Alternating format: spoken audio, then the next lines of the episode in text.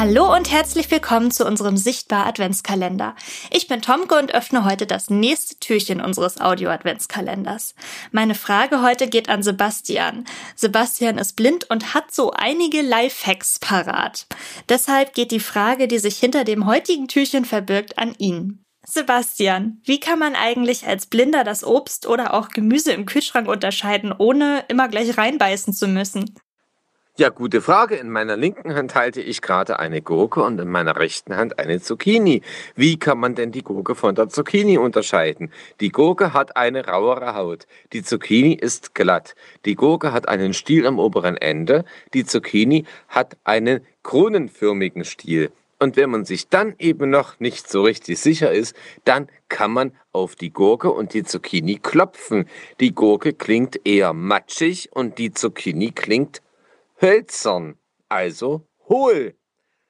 Jetzt gehe ich in das andere Gemüsefach im Kühlschrank und da ist das Obst. Und jetzt halte ich in meiner linken Hand eine Orange, eine sogenannte Apfelsine, und in meiner anderen Hand eine Grapefruit, eine sogenannte Pampelmuse.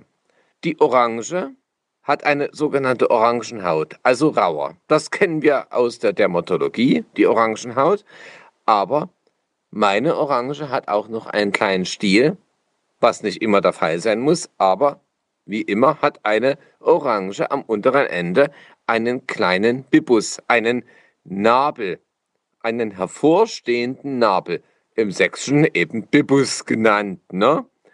Die Grapefruit, die ist glatt, die hat dort, wo der Stiel ist, nichts und am unteren Ende hat sie einen tiefliegenden Nabel wie wir Menschen normalerweise am Bauch auch haben. Außerdem hat die Grapefruit eine glattere Haut. So unterscheide ich Apfelsine und Pampelmuse, also Orange und Grapefruit.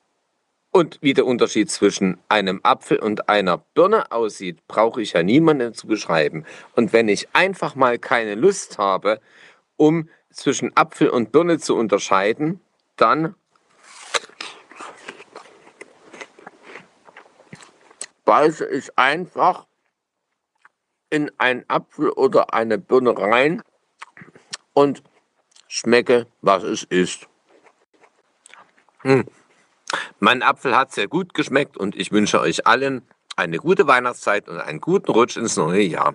Seid lieb gegrüßt und bleibt gesund. Euer Sebastian. Und wieder was gelernt. Das äh, könnt ihr ja auch selbst mal ausprobieren. Danke, Sebastian.